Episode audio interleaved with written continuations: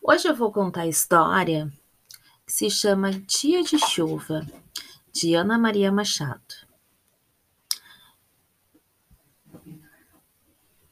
Guido, veja só, falou a mamãe. Henrique e Isadora vieram brincar com você. Mas vocês não podem ir lá fora, vai chover. Eles ouviram um trovão e viram as nuvens escuras. Depois começaram os pingos de chuva.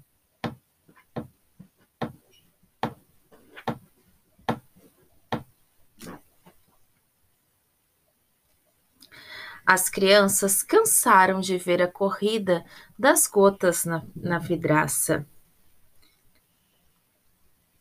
Eles viajaram com os amigos nas costas do elefante. Foram para uma cabana na floresta, depois fizeram uma caravana de carroças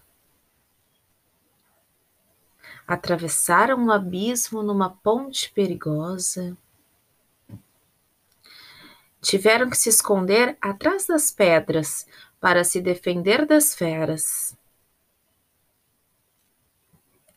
Navegaram num navio mágico entre ataques de piratas e jacarés.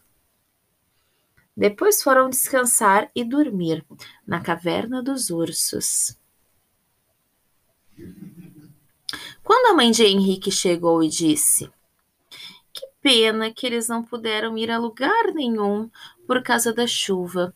Os três deram muita risada. E as mães não sabiam por quê.